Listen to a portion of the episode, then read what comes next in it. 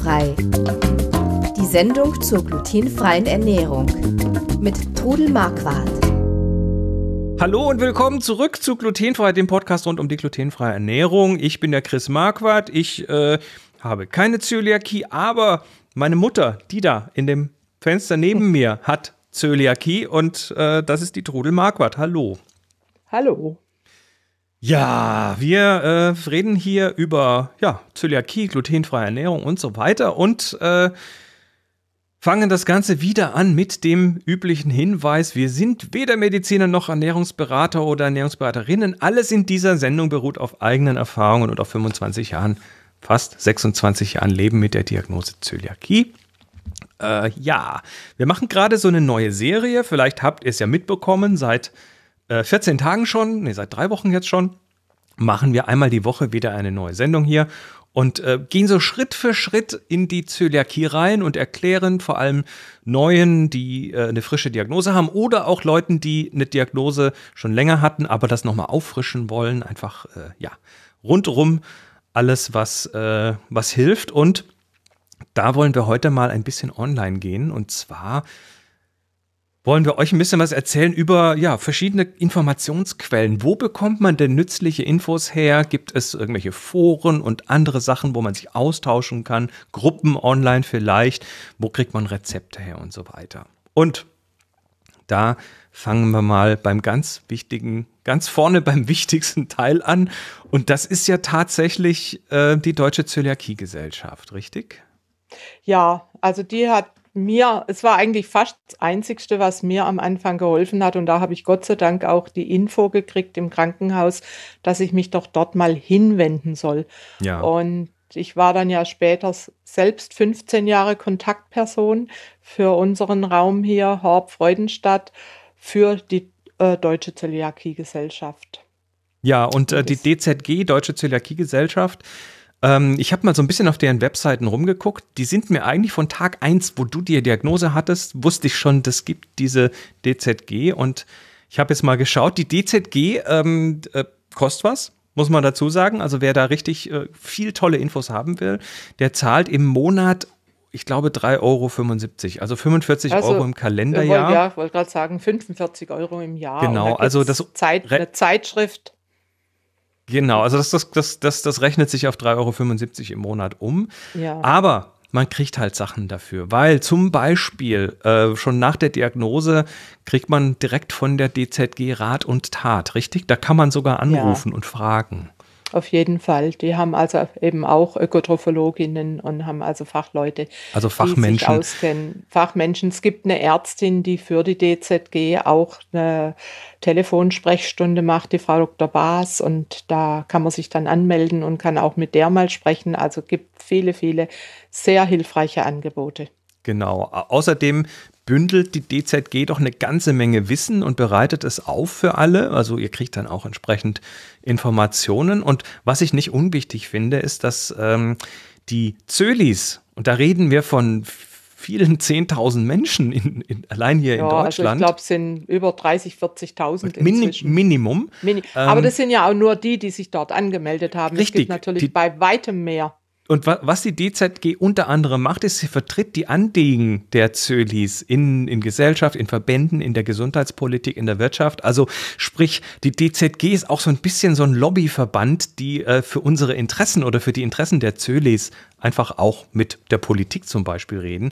Äh, die haben nicht unwesentlich dazu beigetragen, dass es jetzt eine Kennzeichnungspflicht mittlerweile gibt und sie, forsch, sie, sind auch in der Forschung mit tätig und äh, unterstützen das. Und genau, sie machen, ist es schon wichtig. Sicher, Sie machen äh, Öffentlichkeitsarbeit, Sie haben auch äh, vergeben auch den DZG-Forschungspreis. Ähm, die DZG hat ein, ein bundesweites Netzwerk von Kontaktpersonen. Also das sind Leute, die vor Ort äh, euch weiterhelfen können. Du warst ja selber auch schon mal Kontaktperson. Ja, ich war Was hast du da so gemacht? Jahre. Also ich habe äh, gut, dadurch, dass ich eben gerne backe und koche, habe ich den Leuten auch gezeigt, wie man was Gescheites backen kann. Wir haben zum Beispiel auch mal jemand von der DZG da gehabt, äh, die einen Vortrag gehalten hat.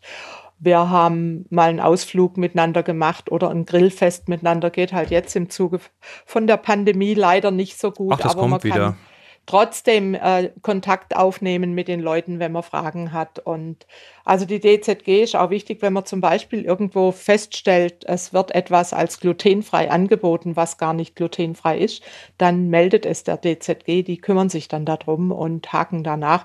Es gibt immer wieder solche Informationen. Kürzlich ja. kam auch im Forum, da hat einer ein äh, sogenanntes ja, sein Brot wäre glutenfrei, es war aber irgendein altes Urkorn oder Einkorn oder was drin hat er behauptet, das hätte kein Gluten. Und da ist dann die Zöliakie. Gesellschaft einfach wichtig, da, weil die dann eben den Leuten das beibringt, was glutenfrei ja. ist und was nicht. Äh, was die DZG auch macht, sie organisiert zum Beispiel jedes Jahr Freizeiten für Kinder und Jugendliche und so weiter. Auch und für Senioren, nicht nur auch für Kinder für Erwachsene. Und, und man genau. kann sich dann da quasi auch sicher sein, dass wenn man da mal sein Kind oder seine, äh, was weiß ich, oder mal selber hingeht, dass man da äh, mit Sicherheit kein Gluten verabreicht bekommt. Ja, ne? hoffentlich findet sowas bald wieder statt. Es ist nämlich sehr schade, dass im Moment. Alles kommt wieder. Das kommt ja, wieder. Ich, ich bin auch zuversichtlich. Gut, also die DZG steht ganz vorne, ganz heißer Tipp von uns. Ähm, dann gibt es aber zum Beispiel auch den Zöliakie-Austausch und der Zöliakie-Austausch ist eine Facebook-Gruppe. Ne? das ist eine Facebook-Gruppe, die entstanden ist vor fast 20, also dieses Jahr ist sie 20 Jahre alt, die Gruppe. Wow. Und die wurde gegründet von Jürgen und Patricia Schmidlein. Und sie hat Zöliakie, die Patricia, und hat eigentlich am Anfang gedacht, ich hätte gerne ein paar Leute, mit denen ich mich da einfach austauschen kann. Und da der Jürgen, so wie du in puncto Internet und so äh, fit ist, hat er dann diese Zöliakie-Gesellschaft aufgebaut. Am Anfang weiß ich mit 20, 30 Mitgliedern und jetzt sind es ich weiß gar nicht genau wie viel. Also bestimmt 20, 25.000. Nee, Mitglieder. hier steht 34.000. Ah ja, sogar. Ich bin nicht. Und ich bin also, wie gesagt, ich war am Anfang im Zöliakie-Treff, den gibt es auch und auch noch. Und äh, dann bin ich aber zum Zöliakie-Austausch gewechselt und bin auch immer noch dabei und wenn Fragen sind, gerade zu Rezepten oder so, kann ich da dann Antworten geben. Und es ist eine tolle Community, muss ich sagen, wo man jeder hilft dem anderen und da gibt es dann auch für die Neulinge gibt's Paten, die ihnen zur Seite gestellt werden. Also Leute, guckt da mal rein, wenn ihr Zöliakie neu diagnostiziert habt, da findet ihr Hilfe. Und mir hat es oft oder mehr geholfen als äh, die Bücher von der Zöliakie-Gesellschaft, weil da ist immer irgendjemand da, der einem dann auch eine Antwort geben kann. Sehr schön. Also Zöliakie-Austausch, 34.000 andere Betroffene. Ihr äh, habt da sehr gute Chancen, dass ihr Hilfe bekommt. Und jetzt kommen wir zu Steffi, weil wer sich in dem Bereich Zöliakie umtut, der wird an Steffi auch nicht vorbeikommen. Steffi auch bekannt als Kochtrotz. Und äh, was hat sie? Sie hat äh, Rezepte, sie hat Tipps, sie hat überhaupt ganz viel zu verschiedenen Nahrungsunverträglichkeiten. Ne? Das, genau, das also ist nicht nur Zöliakie. Ja, sie hat selbst sehr viele Unverträglichkeiten gehabt äh, und ich habe Steffi persönlich kennengelernt. Steffi hat auch Kochbücher mit einem Baukastensystem gemacht, äh, wo man sich dann eben diese Sachen zusammenstellen kann. Und es ist unglaublich, was sie alles gemacht hat. Also wenn man keine Sahne verträgt gibt oder kein Ei, gibt eine Alternative. Steffi weiß dann die Alternative. Das ist also wirklich ganz, ganz prima. Also tolle Ressource. Dann kommen ja. wir äh, noch zu Tanja, weil auch an Tanja kommt man nicht vorbei, wenn man sich glutenfrei nee. ernähren möchte. Das ist die Tanja Gruber und äh, die hat Tanjas glutenfreies Kochbuch. Ja, und die hat dann auch Tanjas Backliebe entwickelt. Das sind also Fertigpackungen für verschiedene Brote und Brötchen, wo eben, also gerade Leute, die also nicht so super äh, geübt im Backen sind, kriegen auch mit diesen Mischungen ein Brot und Brötchen gut hin. Und Tanja hält auch Backkurse. Und äh, ja, Tanja ist super Frau. Und Tanja kennt sich auch aus, zum Beispiel mit Fructose. Ihr Sohn hat also eine Fructoseintoleranz und dadurch kennt sie sich super aus und kann also, hat dann eben auch in ihren Rezepten immer auch eine Alternative. Äh, wie kann ich dieses Rezept fructosearm machen? Tja, und dann noch äh, als letzten Tipp den Jörg. Jörg Hecker, auch er, äh, äh ja, er, er backt und das macht er, glaube ich, sogar professionell, richtig? Ja, Jörg ist Konditormeister. Er selbst hat aber keine Zöliakie. Seine Frau hat Zöliakie und die sind eigentlich dadurch, ist er draufgekommen, er könnte doch auch glutenfrei backen. Und Jörg hat, wir haben uns dann kennengelernt Es war also sehr nett. Jörg hat für mich einen tollen Kuchen zum Geburtstag gebacken und ich habe ihm Jörg gezeigt, wie man glutenfreien Hefeteig macht. Und der Jörg macht es inzwischen richtig klasse und professionell und hält auch immer Online-Backkurse. Also für die Leute, die äh, sich nicht auskennen, die können da mal reingucken und sich, ich glaube, am nächsten Sonntag ist wieder einer. Und der erklärt es also auch so prima, dass ihr das dann auch danach gut hinkriegt. Sehr schön. Und äh, last but not least, äh, wenn wir schon hier verschiedene äh, Sachen vorstellen, wo man Rezepte und so weiter findet, dann darf natürlich auch deine Website nicht fehlen, glutenfrei-kochen.de.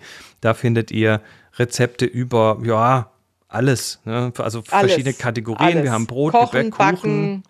Ja, und es gibt eben auch den Blog dazu, den man auch auf der Website anklicken kann, wo ich genau. mir dann die Arbeit gemacht habe verschiedene Rezepte mit Fotos in Schritten äh, zu erklären. Genau, und ihr findet da zum Beispiel, ähm, ja, ich jetzt mal nur in die Kategorie Brot. Da haben wir hier rechts so eine schöne Legende dran. Da gibt es neue Rezepte. Das sind irgendwie die letzten 20 Rezepte, werden hier gekennzeichnet. Dann gibt es welche, die besonders schnell gehen, welche, die laktosefrei zubereitbar sind mit entsprechenden Alternativen zu Butter oder Sahne und so weiter. Und dann gibt es die vegetarischen Rezepte, die hier gekennzeichnet sind. Bei Brot sind das quasi alle, kann man sagen.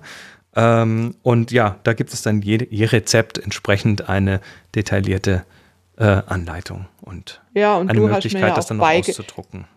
Du hast mir ja auch beigebracht, wie man die äh, Rezepte oder die Backwaren auch schön fotografiert. Dass ja. Ähm, ansprechend aussieht.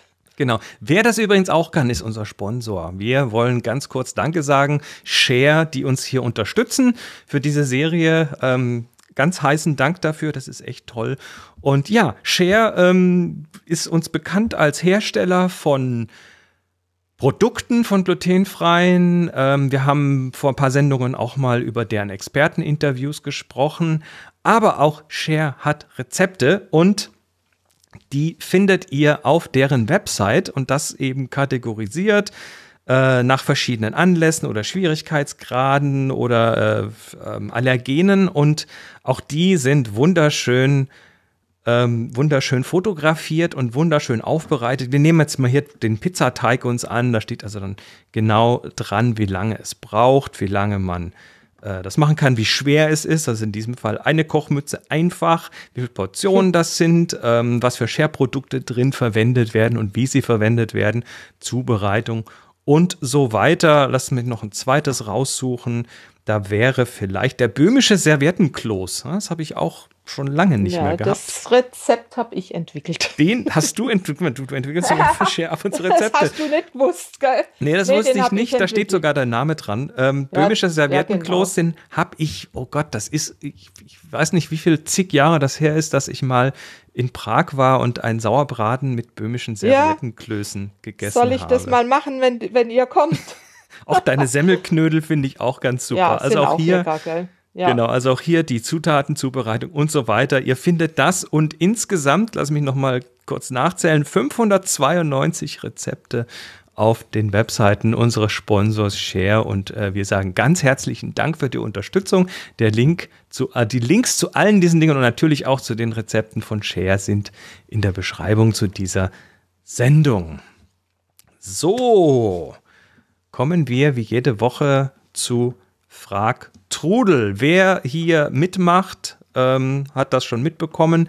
Wenn er auf Trudels glutenfreies Kochbuch auf die Webseite geht und dort dann auf den Podcast klickt, dann landet ihr äh, ja da, wo die ganzen Podcast-Episoden gesammelt sind. Äh, ich glaube, wir sind hier ein bisschen hinterher. Also die aktuelle ist es, glaube ich, schon die 183. Und da gibt es den grünen Knopf Frag Trudel. Und solltet ihr jetzt eine Anregung, Lob, Kritik oder eben auch eine Frage haben, dann klickt doch auf diesen grünen Knopf und dann bekommt ihr ein Formular, das könnt ihr dann ausfüllen, da könnt ihr eure Fragen reinwerfen und wir beantworten sie hier in der Sendung. Und heute haben wir zwei Fragen, die sich mit, ja, mit, äh, ähm, mit alternativen Hefen, Hefeteigen quasi auseinandersetzen. Das ist einmal die Katinka und die fragt, Hallo Trudel, in einer Brotzeitschrift wurde der Infinity-Teig vorgestellt und auch erwähnt, dass man ihn mit glutenfreiem Mehl ersetzen kann. Leider gab es dann keine glutenfreien Backrezepte dafür. Ich habe eins der normalen Rezepte adaptiert, um es auszuprobieren und es hat auch gut geklappt, aber ich suche nach weiteren Ideen. Kennst du diesen Vorteig und hast du vielleicht ein schönes Rezept? Vielen Dank, herzliche Grüße, Katinka. Ich habe noch nie von dem Infinity-Teig nee. gehört. Liebe Katinka, ich eigentlich auch nicht. Wobei ich immer, wenn ich was Neues äh, erfahre, es auch ausprobiere. Ja. Also ich habe viele Versuche gemacht mit Polish, mit Biga. Das, sind auch Vorteige. Guck dir die mal an auf meiner Website. Warte, ich mache es äh, mal da, ganz kurz auf ja. hier. glutenfrei-kochen.de. Polish. Ähm, Polish oder Polish. Grundrezept glutenfreier ja. Vorteig Polish. So sieht der aus. Der wird mit drei Gramm Hefe angerührt und äh, den lässt man da eine Weile stehen, bis sich die Masse etwa verdoppelt hat. Und dann kann man damit ein Brot backen mit drei Gramm Hefe.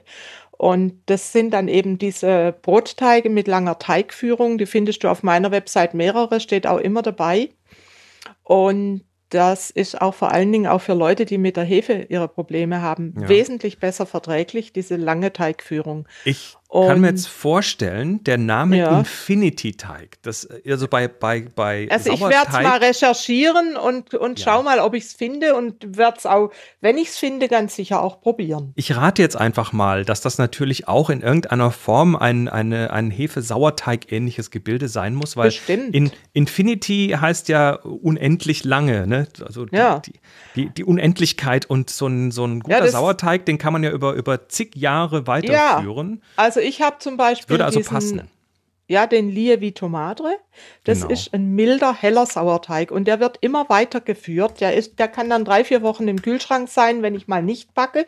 Und dann wird er am Abend vor dem Backen wieder angesetzt. Also mein Lievito Madre ist jetzt bestimmt fünf Jahre alt. Und der wird eigentlich immer besser. Und das würde das praktisch erklären, dieses, äh, ja, unendlich. Hm? Genau, und, und äh, vielleicht ist das Infinity-Tag auch nur ein anderer Name für Lievito Madre. Wir haben es hier sein. mal auf Schau der Website. Mal nach vielleicht, ja, und da genau. habe ich dann eben auch in vielen Rezepten habe ich einfach auch diesen Lievito Madre mit drin. Eigentlich liebe ich ihn und äh, er kommt bei mir auch in süße Hefeteige, weil er eigentlich nicht sehr sauer ist. Es ist ein milder Sauerteig und der verbessert einfach die Hefeteige, macht sie elastischer. Ja, und dann noch die Frage von Ursel. Die schreibt erstmal: Hallo, liebe Todel, hallo, lieber Chris. Zunächst einmal herzlichen Dank bei diesem tollen Podcast, die vielen Rezepte, Infos und Anregungen. Gerade für Neulinge in der glutenfreien Küche wie mich ist all das super hilfreich. Ja, Ursel, da, genau deshalb machen wir es.